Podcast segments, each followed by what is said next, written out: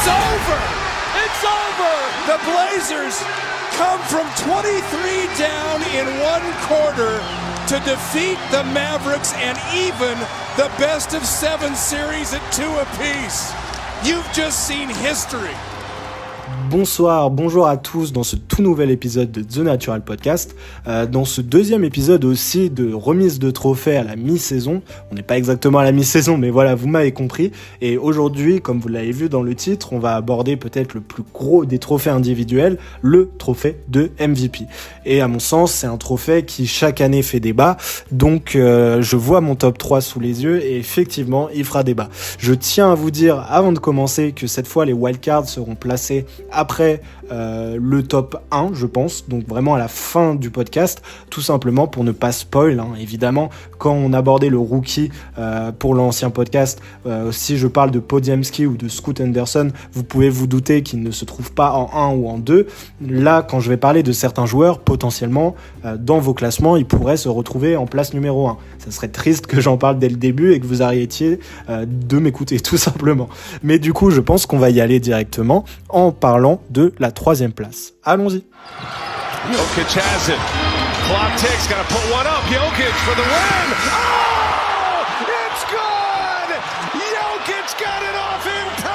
Je revois du coup mon top 3 et effectivement, hein, avec cette troisième place déjà, peut-être que ça va jaser, peut-être que tout le top 3 va faire jaser.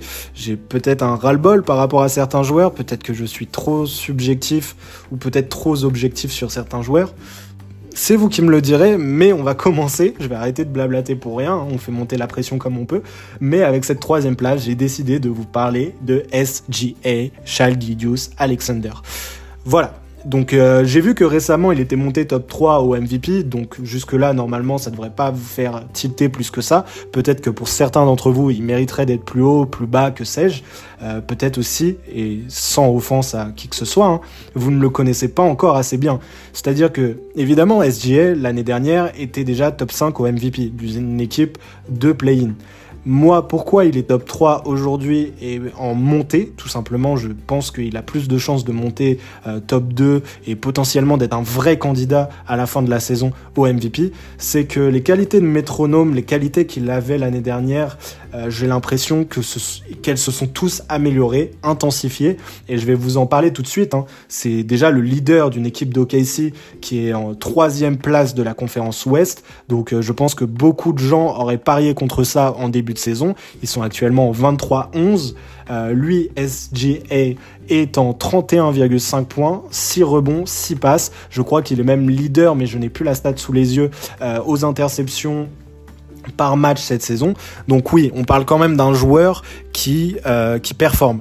Ces 31 points, je tiens à, accorder une grande importance à ça déjà, dans un premier temps, parce qu'en fait, quand j'ai parlé de métronome, c'est vraiment ça. C'est-à-dire que par match, il met 31 points. Il en met tous les soirs, il n'y a pas de match 100, et s'il y a des matchs 100, c'est à 27 points. À côté de ça, il ne monte, et je sais même pas si cette saison, vous voyez, il est monté à plus de 40 points. Et s'il l'a fait, c'est qu'une ou deux fois, vous voyez, alors que des joueurs comme Michael Bridges, zéro offense à lui, hein, est monté au-dessus des 40 points plusieurs fois, et peut-être plus que HGS cette saison.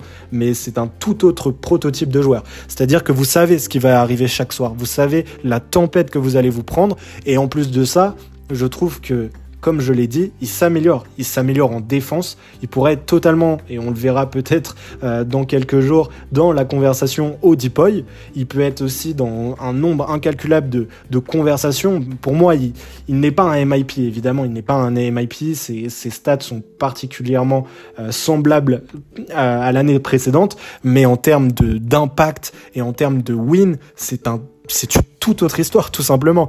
Euh, il connaît ses forces, c'est-à-dire que c'est un des joueurs les plus beaux à avoir joué, qui attaque le cercle, euh, qui, euh, qui voilà, qui pénètre, qui arrive à aller chercher ses fautes. Et quand il va chercher ses fautes, c'est assez impressionnant et assez beau à voir, à voir jouer, à voir dominer, tout simplement. C'est un leader charismatique d'une équipe qui est tellement jeune aussi. On en parle peu, mais ses lieutenants sont Jalen Williams, qui a allé 22, 23 ans qui a 18 points par match, qui est impressionnant aussi, et Chet Holmgren dont on a parlé dans la première vidéo.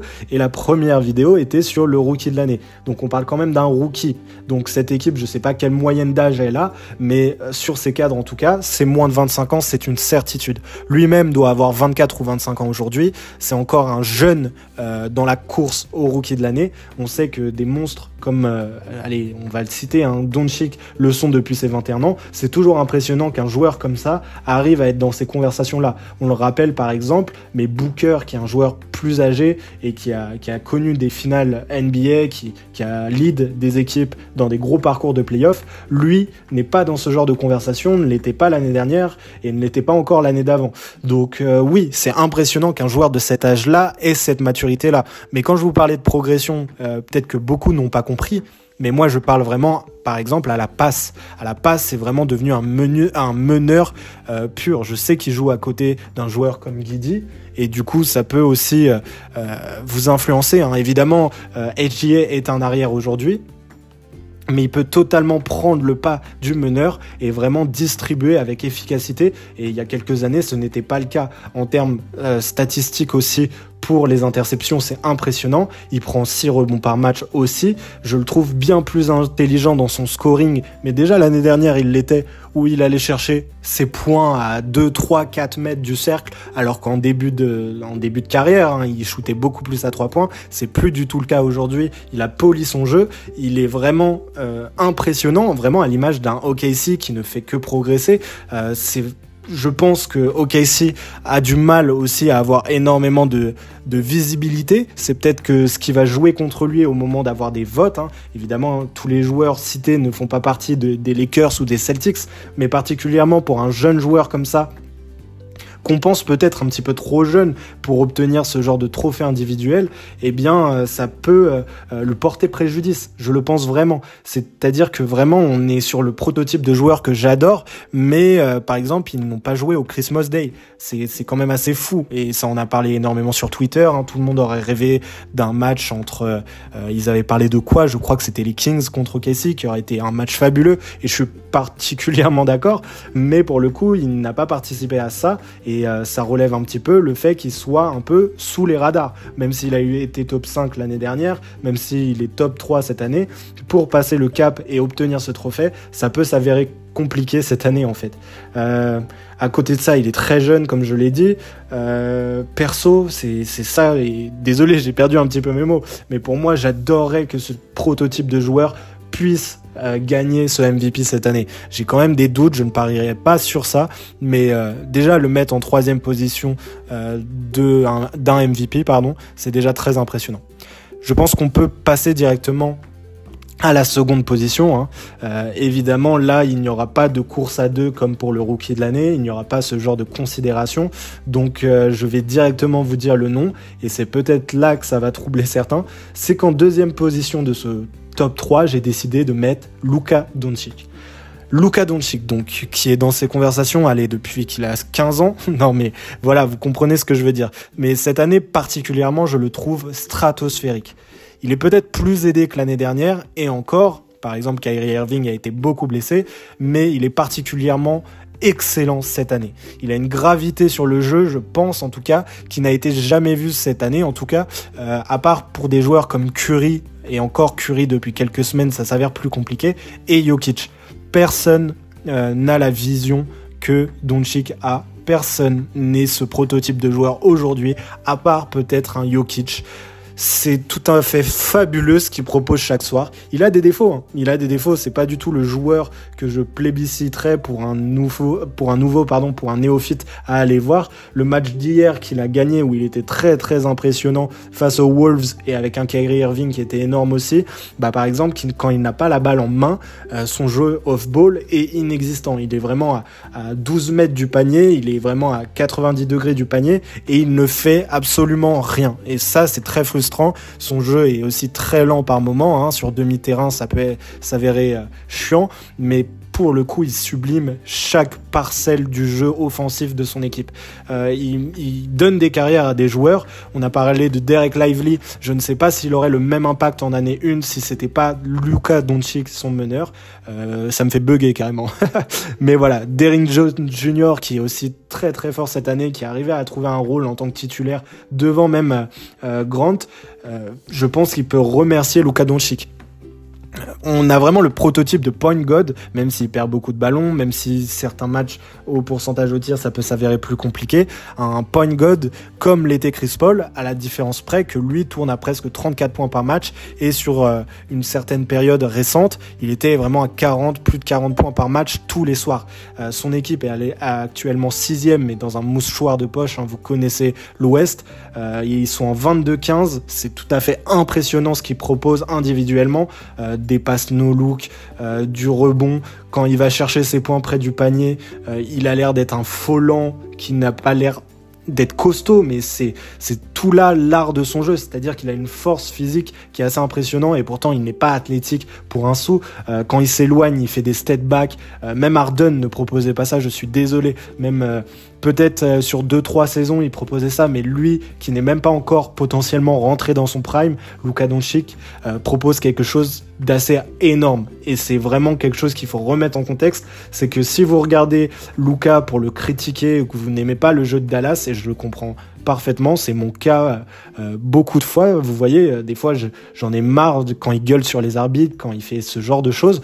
Mais il faut bien vous dire que vous voyez un, un joueur de la trempe, peut-être d'un Larry Bird, d'un joueur qui marquera et, son histoire et qui, dans euh, allez, 15 ans, même s'il gagne qu'un titre ou qu'il n'en gagne aucun, on parlera de lui, qu'on en parle comme un des meilleurs joueurs de l'histoire ou peut-être un joueur qui n'a pas été assez entouré, j'en sais rien. Mais Luka Doncic, on sait déjà, à part si, non, on va, j'allais dire s'il se blesse, euh, mais non, on va pas souhaiter ça. Et puis c'est pas du tout le style de joueur à se blesser. Euh, c'est plutôt le style de joueur à s'essouffler parce qu'il en fait trop. Et c'est peut-être une des peurs qu'on peut avoir sur cette deuxième partie de saison. C'est est-ce que euh, Luka Doncic, qui est en 34, 8, 9 et qui est au four et au moulin et qui même défensivement a un petit peu progressé, hein, même s'il fait pas tout le temps les efforts, il a le corps, il a le coffre pour assumer ça. Est-ce qu'il pourrait assumer euh, ce rôle sur 82 matchs et potentiellement après en playoff sans s'épuiser et rester euh, top 2 en tout cas dans mon euh, top 3 au MVP toute la saison ou potentiellement enfin être récompensé de ce titre de MVP. J'en sais rien, je vous l'avoue, c'est dur. Déjà Dallas ne sont que sixième. Est-ce qu'on accorde le MVP même si c'est très serré à un joueur d'une équipe qui est à la limite du play-in, il faudra voir. Peut-être qu'ils vont remonter, Kyrie Irving est revenu et ça pourrait forcément les aider, mais mais c'est compliqué, c'est compliqué. Euh, mais pour moi, Doncic mériterait totalement d'être MVP cette année. Il ne faut pas l'oublier dans ce débat et je sais qu'il n'est même pas top 3 euh, dans la plupart des, sortes de, j'allais dire des mocks, mais non, des, des classements. C'est honteux et de toute façon, je le retrouve dans les commentaires. Hein, tout le monde est choqué qu'il ne soit pas top 3. Euh, il est devant SGA. Pour moi, il est totalement devant SGA.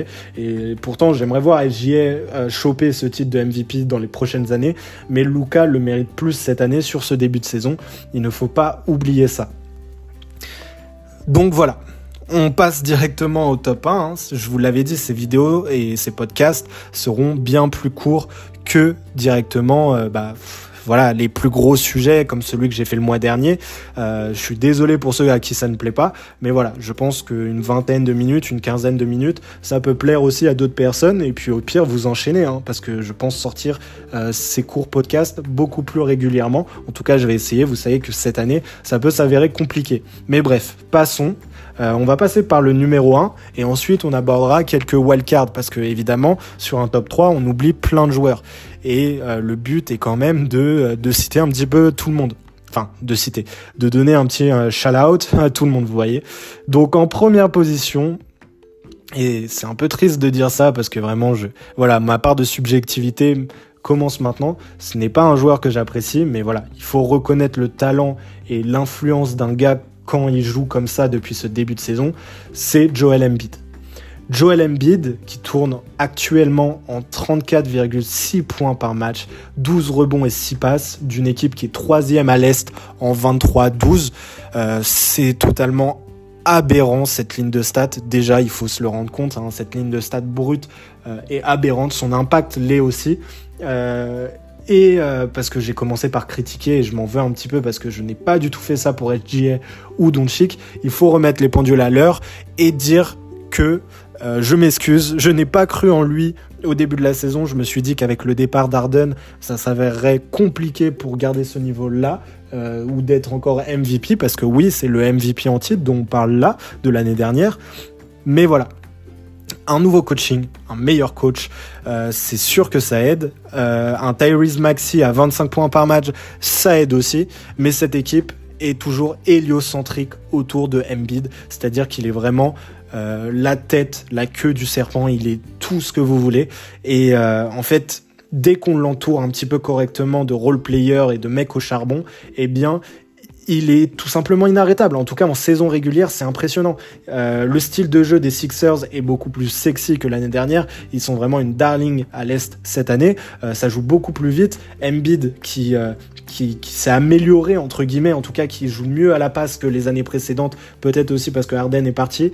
Embiid qui met toujours 12 de rebonds par match, qui, voilà, sur les derniers matchs, lui aussi tourne pas à 40 points par match, mais au moins à 42.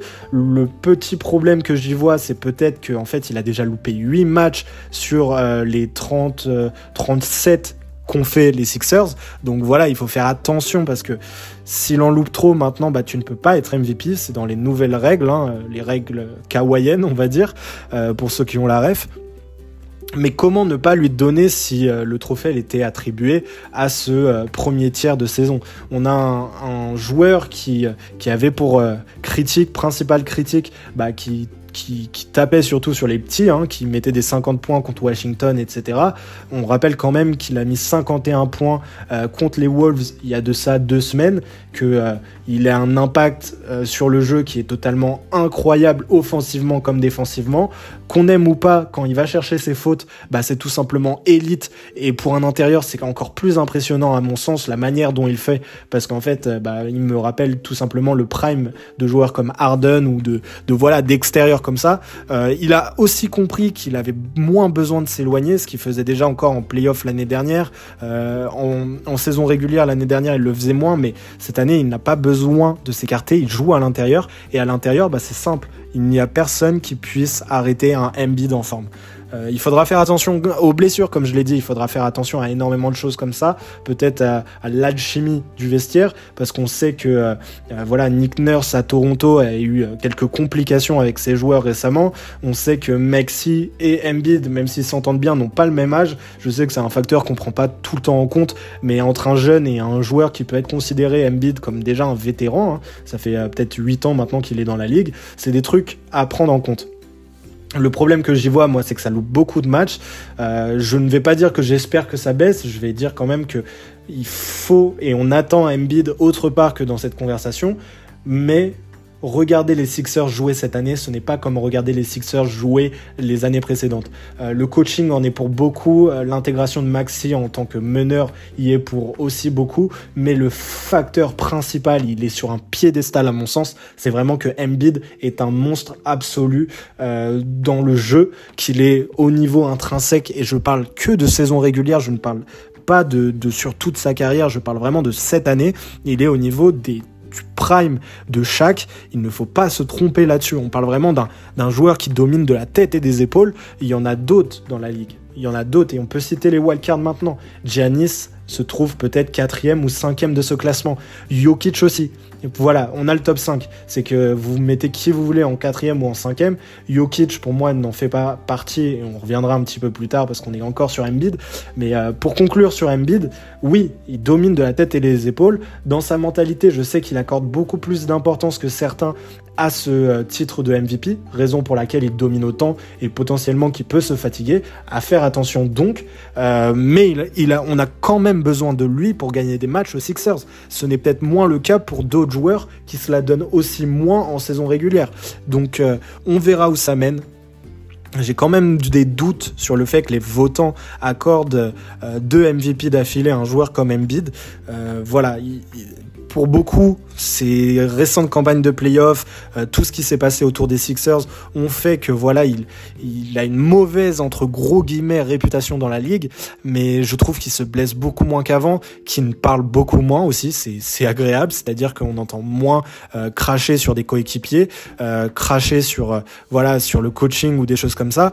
Euh, le départ d'Arden a été discret en termes d'allégations ou ce qu'a dit Embiid par rapport à lui. Voilà, c'est peut-être ce qu'il lui faut en fait, un environnement sain, calme et que lui-même soit dans ça. Et en fait, on voit directement les résultats. C'est-à-dire que voir les Sixers jouer maintenant, c'est un plaisir, là où ça l'était beaucoup moins avant. Euh, voir Embiid performer, on est limite content. Moi, il m'en faudra beaucoup plus, je vous l'avoue, pour que ça, devienne un joueur que j'apprécie. Mais aujourd'hui, objectivement, c'est le meilleur joueur de la ligue sur ce début de saison. Et euh, pour moi, il y a un petit gap hein, entre Luca, SGA, Jokic et Embiid sur ce début de saison. C'est quand même assez impressionnant ce qu'il propose. Enfin bref, voilà le top 3, on peut le résumer. Hein. Embiid en 1, Doncic en 2 et SGA en 3. Maintenant, qui n'a pas passé le cap? Je vous l'ai dit, il y en a plusieurs qu'on peut citer. Évidemment, euh, des Aaron Fox ou des joueurs comme ça n'ont pas passé le cap. Il est à 30 points de moyenne, il est impressionnant. C'est vraiment un, joueur que je ne voyais pas atteindre ce niveau-là. Je pensais vraiment que c'était un joueur franchise player d'une équipe qui n'irait pas en playoff. Hein. De toute façon, c'était très compliqué avant avec les Kings. Euh, Rudy Gobert pourrait être vraiment dans cette conversation. Je sais que c'est pas le prototype de joueur à gagner ça, mais son impact défensif est totalement incroyable. On n'a jamais vu depuis 23 euh, ans des Wolves aussi forts. Anthony Edwards aussi, peut-être qu'il est encore trop, trop juste pour passer ce cap du top 5. Mais voilà, il y a, ce type et ce prototype de joueurs qui font en sorte euh, de, de, faire parler d'eux, mais de jamais rentrer dans un top 3 et même dans le top 5 parce que comme je vous l'ai dit, pour moi, Giannis qui, sort des, des perfs incroyable en 44-18 où il a marqué 64 points contre les Pacers dans une défaite, je crois. Euh, les Pacers qui, euh, qui sont devenus l'antagoniste de ces Bucks. Enfin bref, en tout cas, des fois il est totalement obligé de sortir ses perfs, un peu comme Embiid, comme j'avais cité, qui pour gagner des matchs doit avoir un gros Embiid. Là, on doit avoir un gros Yanis parce que Lillard sur certains matchs s'efface totalement. Et puis le coaching est beaucoup moins bah, bien coaché pour moi niveau Bucks, hein, que ça soit défensivement, offensivement dans l'implication de Lillard ou enfin le jeu à deux entre ces deux-là. Non, ça, ça peut s'avérer compliqué par moment, mais Giannis individuellement est un monstre et puis de toute façon les Bucks doivent être euh, top 2 euh, ou 4, je sais plus exactement, euh, à l'est. Donc voilà. Pour le cas Jokic qui aurait pu se retrouver, qui est quatrième mais qui aurait pu se retrouver troisième ou deuxième aussi, tout simplement, j'ai l'impression quand même qu'il ne force pas. C'est très bien pour lui, on sait ce qu'il vise, hein, c'est un titre à la fin, ou plutôt de rentrer chez lui avec un titre. Parce que voilà, on le connaît. Hein. Mais euh, le match euh, de cette nuit, de la nuit dernière pour euh, ceux qui s'en souviennent, où il a marqué 3 euh, ou 4 points pour 16 passes, résume exactement ça. C'est-à-dire que quand il faut se mettre de côté pour laisser briller Jamal Murray qui a fini à 38 points, ou quand il n'a pas besoin de se forcer pour gagner, il ne le fera pas. Mais ça impacte un petit peu ce classement au MVP parce qu'il ne court pas après un triple-double de moyenne à l'année ou ce genre de choses. Pourtant là, il doit être en 25, 11, 9. Mais euh, voilà, on ressent moins l'impact parce que ce collectif est huilé. Il peut gagner sans lui. On avait des doutes l'année dernière pendant les playoffs, euh, par moments même avec lui. Hein. Euh, et puis il y a eu aussi des grosses séries de défaites, enfin des séries. Voilà, calmons-nous. Mais il y a eu des défaites un peu bêtes côté Nuggets qui m'ont fait dire que voilà, il, ne méritait pas de passer ce gap-là. Mais peut-être dans deux semaines, tout simplement, il serait deuxième ou premier. Euh, voilà, ça se joue à un mouchoir de poche. Je voulais aussi beaucoup mettre en lumière des joueurs comme Doncic et SGA qui, eux, performent et sont peut-être aussi un peu plus obligés de performer à un niveau qui est, à mon sens, supérieur. Euh, est aussi un métronome et c'est pour ça que j'aime ce joueur de joueur et il n'a pas des pointes au scoring énormes.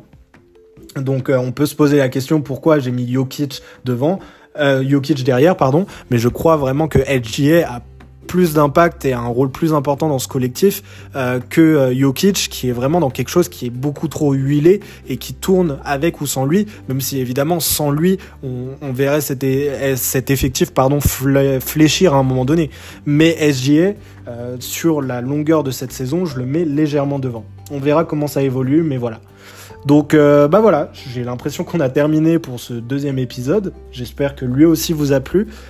Je, je, vous invite évidemment à aller vous abonner sur YouTube, Spotify, regardez là un petit peu où ça vous plaît, de me dire un petit peu quel tout simplement bah, quel euh, trophée pardon on allait faire euh, la prochaine fois.